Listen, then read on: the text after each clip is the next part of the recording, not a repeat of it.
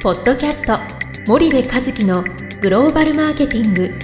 すべてはアジアで売るためには過去1000社以上の海外展開の支援を行ってきた森部和樹がグローバルマーケティングを分かりやすく解説します。こんにちはナビゲーターの東忠夫です。こんにちは森部和樹です。じゃあ森部さんあの前回の続きちょっとインバウンド系に、はいはい。あの少し偏ってしまったんですけども、はい。今後のそのグローバル展開うん。戦略というのか、マーケティングというのか、はい。何と言ったらいいかわかんないですけどそれを考えていく上で、はい。まあ、一極集中じゃなくてやっぱ分散をうん。ある程度させるべきだと、はいはい。でインバウンドだけじゃなくって、はい。やはりやっぱり海外にはい。根付かせなきゃいけないっていうことをおっしゃってたと思うんですけど、はい。はい。ちょっともう少しまとめて分かりやすくうん。お伺いしたいんですが、そうですね。まず一つ言えるのが、はい。えっと我々今回のそのコロナを機にうん。一つ分かったことは、鎖国をしてたんでは経済活動が、うんまああのいわゆる上が上がっていかないってことはもはい。う証明されたので、はい、我々はつながってるんですとうん connected されてるんですと、うん。なので、えーその国内だけやってるうんっていうことでは、あのビジネスは大きくなっていかないんですよ、うん。まあ、もちろん中小企業が、ね、出ない方がいいっていうケースはあるもののはい。基本的にその大手に関してはうん。グローバル化は推進していかないといけないというのが一つです。うんでこれコロナもそうなんだけどももともとそのチャイナプラスワンとかっていうのは日本で生まれた言葉ですけど、はいはい。中国だけの、ね、リスクじゃあれだからまあ ASEAN に工場移転みたいな話ありましたけども、まあ、特にこのパンデミックっていうことを今後考えていくと、うん。やっぱり距離的に離れてるところにもう一つ分散させていくっていうね。これ、うん。上海に出してあの北京に出してこれ分散でこうならないんで、はい。中国は中国 ASEAN は ASEAN ってうん考えていくってことは多分重要で。はい。でもう一つあるのがその米中関係の悪化がものすごいじゃない最近。そうですね。でこれも非常に厄介でどうなるかわからないし、中国のあの関税のアメリカとのやり合いでねうん。あのものすごく打撃を受けてるメーカーだってたくさんあるわけなので、はい。そういう意味でも多分ここ向こう10年ぐらいっていろんなことを分散させていくっていうことといろんなことをグローバル化させていくっていうことは企業活動にとって多分すごい重要なことだと思うんだよね。だからなんかタイとインドネシアとフィリピンと全部やんなきゃとかっていうことではなくて、ASEAN の中でじゃあここをやるでうん。そこは ASEAN の中で一点集中したらいいと思うんですよ。はい。それを ASEAN で3カ国同時にやったら経営資源3分割されちゃうんで、うん。大変なんで、うん。ASEAN は ASEAN であの一点突破する、はい。で中国も中国で一点突破する、はい。ただその物理的な大陸間の距離をうん。しっかり空けた展開をしていかないと、うん。あのダメですよ。よっていうことですよね。うん。で大手は、まあ、見た目はグローバルにこうやってるんだけども、はい。そのバランスがねうん。7対3とかでね中国向いてたりとかね、うんあなんかもう7対3でタイ向いてたりとかするわけじゃないですか、はい。それをやっぱり少し分散させていかないと、うん。まあダメなんじゃないかなというのは感じますよね。まあ、今回ので、まあ、今まで想像もしえなかったことが起こるっていうことがうん。一つ、まあ、教訓としてあると思うんですけど、はいはい。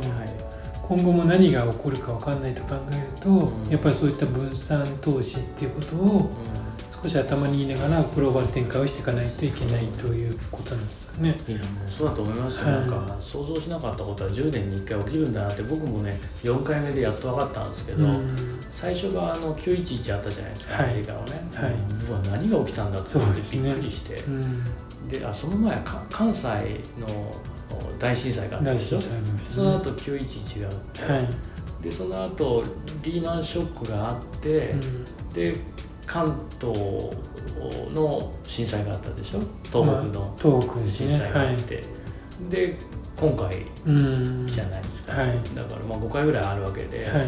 まあどれも僕想像しなかったしないことになったなと思ったんでね、うん。だからやっぱりそういうことは起こり得るうんうんだなということですよね。で、まあ、よくよく考えてると我々ちょっと鈍感になってきちゃったのかもしれないけど中国ビジネスももう20年近くやっててねはい今までいろんなこと起きて最近日中関係いいけども、うんまあ、散々反日とかがまですねあったわけじゃないですか。はでビジネスしてても韓国でね、うん反日感情こんだけ膨れ上がるなんていうことはね、うん今まで何回かあったけど、まあ、過去最高に膨れ上がってますよね。そういうことが起きたりとかね、うん。やっぱしてるわけなので香港とかのまあそですね。香港なんてあそこまで中国が固執するとは思わなかったんでね香港にね、うん。もうちょっと自由にやらすんだろうなと思ってたのにあれで香港のイメージ台無しでしょ？大打撃だよね、まあまあそうですね。でプラスコロナでうん人が来れないので。ダブルパンチだよね。ですよね。だからまあそういうことが起こりうるっていうはいね、はい。あのなので改めてねこのグローバル展開する時のカントリーリスクとか、うん。そのマクロの意味でのリスクっていうものを我々今まであんまり見てこなかったんだけども、はい。それもやっぱり危機管理の一つとしてしっかり見ていかないといけないというのはまあ正しいことなんでしょうね。う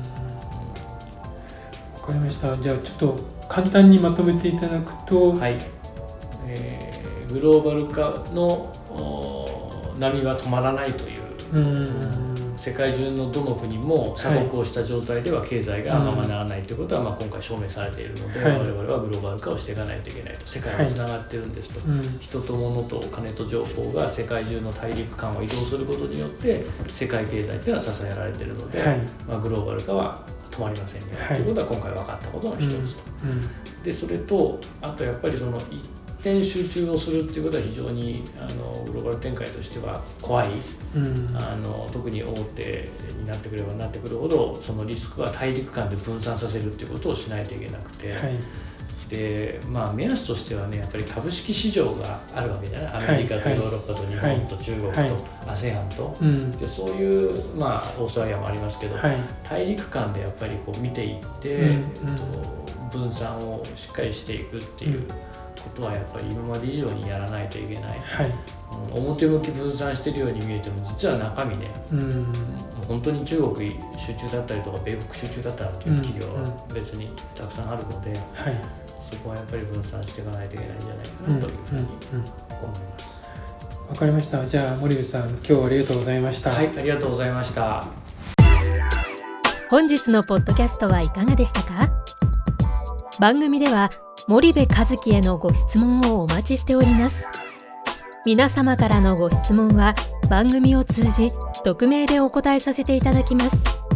podcast アットマーク spydergrp.com